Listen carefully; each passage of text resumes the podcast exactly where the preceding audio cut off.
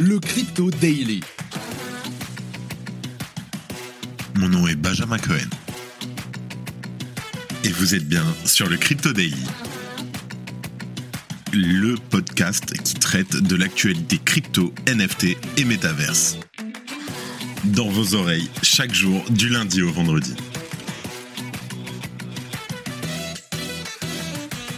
Salut, j'espère que tu vas bien et que tu as passé un super week-end. On se retrouve tout de suite pour ton résumé de l'actualité sur le Crypto Daily.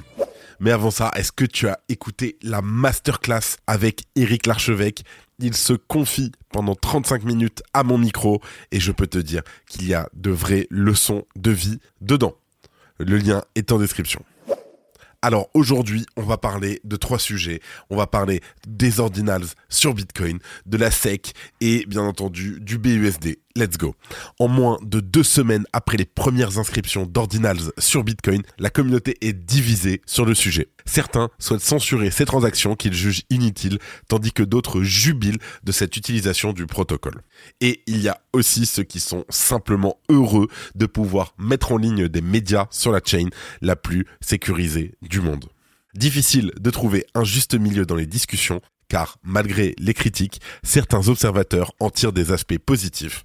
On fait un tour d'horizon des différentes réactions et des arguments vis-à-vis des NFT sur Bitcoin.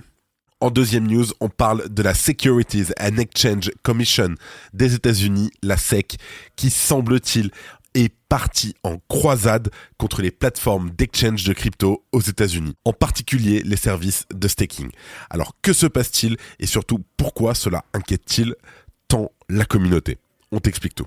Et en dernière news, pour finir, on parle du régulateur de New York qui aurait sommé la société Paxos de cesser d'émettre le stablecoin BUSD de Binance. L'annonce pourrait avoir des conséquences particulièrement sévères pour le secteur. Mais avant tout ça, et comme d'habitude, le coin du marché. Here comes the money. Here we go. On enregistre cet épisode. Nous sommes le 13 février 2023 et il est 13h. C'est une journée rouge. Malheureusement, le market cap est repassé en dessous du trilliard de dollars en baisse de 2,28% en 24 heures. Un Bitcoin en baisse de 1,2% à 21 640 dollars. L'Ether moins 3% qui passe lui aussi en dessous des 1500 dollars. Le BNB qui prend une claque, moins 5,3%, qui est en dessous des 300 dollars à 292 dollars. Le BUSD, il n'a pas bougé. Le PEG est parfait. Le Cardano, moins 5%. Le Dogecoin, moins 4%. Polygon, moins 10% à 1,17 dollars et le Polkadot à moins 4% aussi.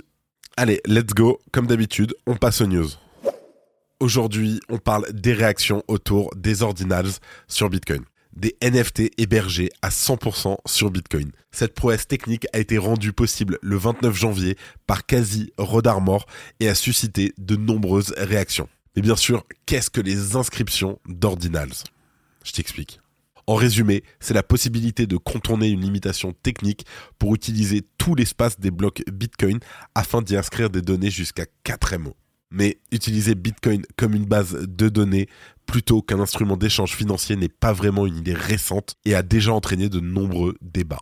En effet, depuis 2014, un statu quo s'est établi sur cette question grâce à la fonction OP Return qui permet d'écrire jusqu'à 80 octets de données dans un bloc. Donc cet espace est suffisant pour y écrire des poèmes ou un lien externe qui héberge un média. Cela a même permis l'avènement de la collection comme les Rare Pep ou les cartes de Spell of Genesis. Puis en 2021, la mise à jour Taproot a eu lieu avec comme objectif d'accroître la confidentialité, la flexibilité et surtout la scalabilité des smart contracts. En interprétant cette mise à jour d'une manière qui n'avait pas été pensée par ses développeurs, Casey allait imaginer la théorie Ordinals sur quatre éléments. Le champ témoin, endroit où vivent les données, l'inscription qui représente ce qui va être écrit, l'enveloppe qui contient les codes, les OP codes, donc, qui donnent les instructions à Bitcoin, et enfin les nombres ordinaux qui permettent de distinguer chaque Satoshi de manière individuelle pour en faire des digital artifacts.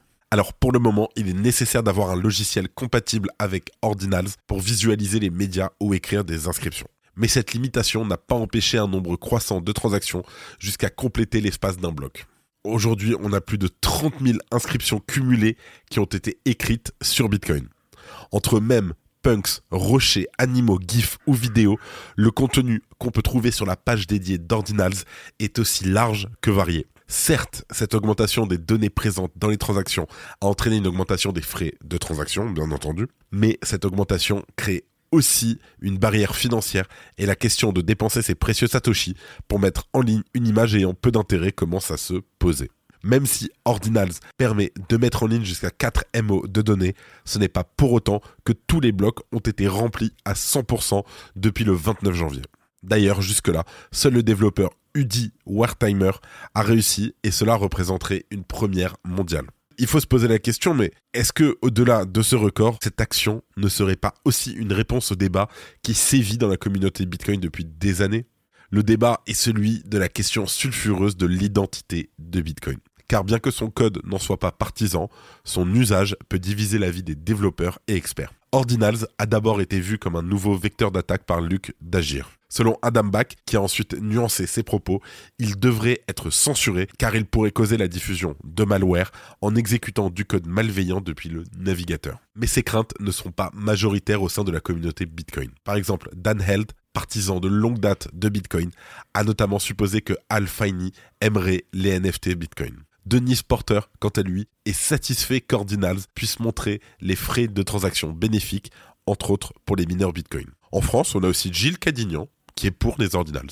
Bien entendu, d'autres acteurs de l'écosystème sont optimistes par rapport à ces nouveaux NFT au nom plus élégants. Par exemple, les inscriptions pourraient être des documents classés secret défense mis en ligne par des lanceurs d'alerte. Certains parlent même d'un Wikileaks sous stéroïdes. Mais cet enthousiasme ne doit cependant pas empêcher la réflexion autour de la modération des contenus à mettre en ligne sur Ordinals. Il est d'ailleurs déjà possible de retrouver des collections sur Ethereum comme les CryptoPunks devenus les Ordinal Punks ou Bitcoin Punk. Seulement, pour pouvoir les échanger, ça n'a rien à voir avec le fonctionnement d'OpenSea. Tout se passe actuellement sur Discord avec des accords entre anonymes, parfois même avec des ordres inscrits sur une feuille de calcul partagée. Les transactions sont visibles grâce à des bots qui rendent compte des différentes ventes sur Twitter ou un salon dédié sur Discord. Ce sont bien des échanges de pair à pair, mais avec une confiance absolue dans les tiers. Les transactions existent bien sur Bitcoin, ça, pas de doute là-dessus. Il sera donc théoriquement possible de retracer toutes les inscriptions ordinals avec un logiciel dédié, mais ce dernier n'est pas encore sorti. Pour finir, je dirais, n'hésitez pas à télécharger un autre Bitcoin pour se participer à sa décentralisation et pour pouvoir interagir avec les ordinals. Mais si tu ne sais pas quoi faire pour acheter une inscription, la prudence est de mise et surtout il va y avoir plein plein d'arnaques quand ça va commencer à être un peu plus facile d'accès. Attention. Si tu aimes le daily, une note et un commentaire nous aident énormément. Aussi, si tu ne veux rien rater de l'actualité, abonne-toi. En deuxième news, on parle de la croisade de la SEC contre les cryptos aux États-Unis. Alors, on en parlait au mois de septembre, la SEC semble enquêter sur l'intégralité des plateformes d'exchange de crypto aux États-Unis afin de faire la chasse aux irrégularités. Pour rappel, le gendarme financier américain fait figure d'épouvantail au sein de la communauté, étant donné sa capacité à freiner fortement, voire à faire tomber les projets crypto jugés non conformes à ces règles strictes. Depuis septembre, les inquiétudes des plateformes se sont manifestées, et en particulier ces dernières semaines. Par exemple, il y a quelques jours, Brian Armstrong, PDG de Coinbase, alertait sur une volonté de la SEC de se débarrasser du staking. Depuis, Kraken a été forcé de fermer son service de staking aux États-Unis et l'on apprenait il y a quelques jours que la plateforme devrait s'acquitter d'une amende de 30 millions de dollars. Or, Kraken n'est d'ailleurs pas la seule plateforme dans le collimateur de la SEC. Celle-ci a déposé une plainte à l'encontre de Gemini et Genesis il y a moins d'un mois. Et bien sûr, on apprenait ce matin qu'elle tournerait désormais son regard vers Paxos, l'émetteur, ou du moins l'ancien émetteur du stablecoin BUSD de Binance. Bonne nouvelle, on a malgré tout une résistance qui s'organise. Je t'explique. Les coups durs s'enchaînant pour l'écosystème qui sort déjà d'une année 2022 mouvementée avec la chute de Terra et de FTX, ce n'est bien sûr pas étranger à la motivation nouvelle de la SEC qui pousse son avantage alors que la confiance dans les projets de crypto-monnaie est au plus bas.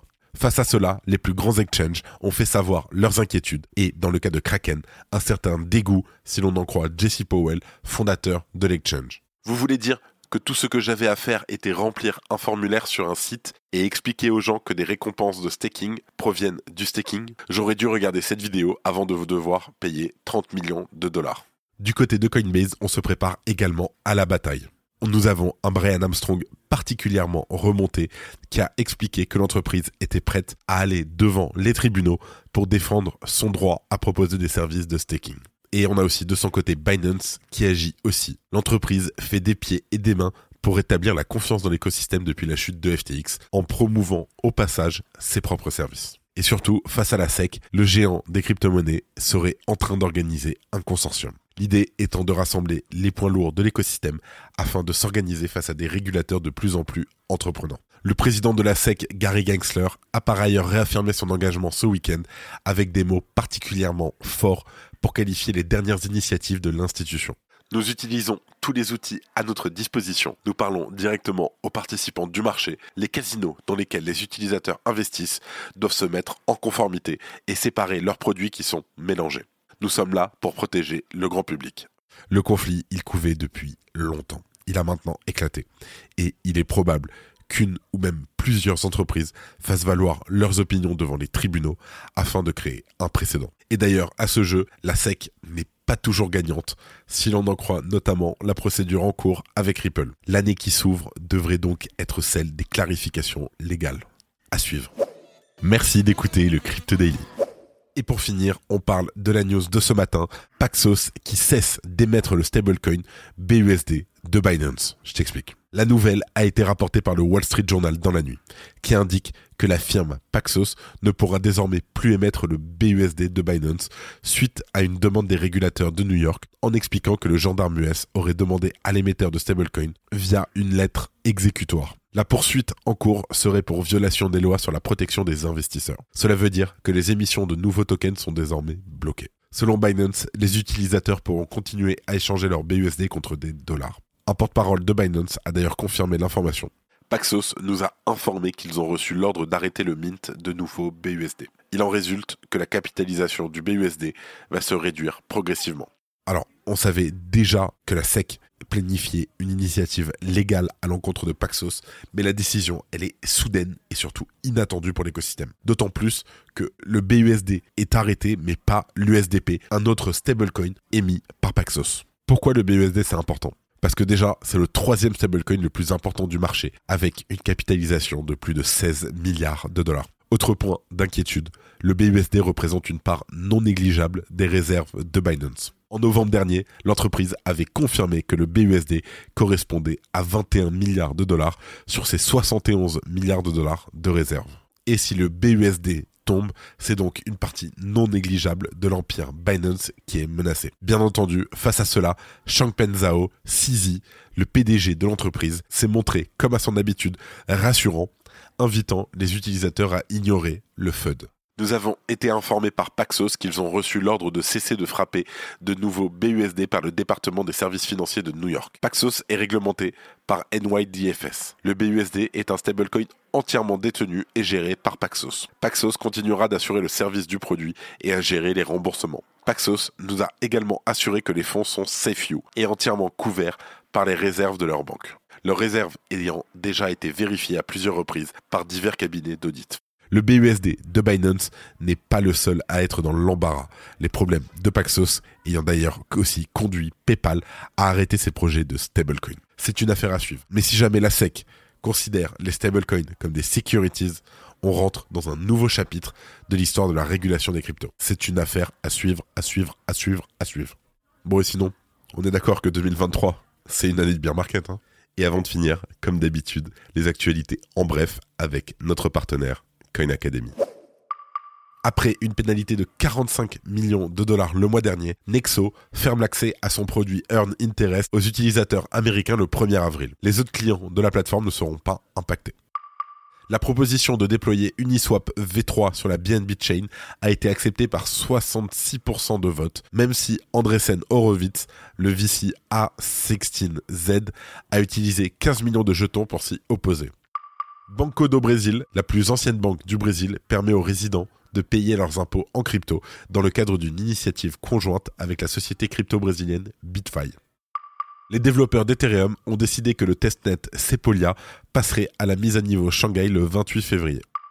Après une visite dans le pays, le FMI a conseillé au Salvador de faire preuve de prudence dans l'expansion de l'exposition du gouvernement au Bitcoin en raison de la nature spéculative des marchés. C'est la fin de ce résumé de l'actualité du jour sur le Crypto Daily. Évidemment, pensez à vous abonner pour ne pas rater le suivant, quelle que soit d'ailleurs l'application que vous utilisez pour m'écouter. Rendez-vous aussi sur Twitter et LinkedIn pour d'autres contenus d'actualité exclusifs. Je crois que j'ai tout dit, faites attention à vous, et moi je vous dis à demain. C'était Benjamin pour le Crypto Daily. Merci et à très vite.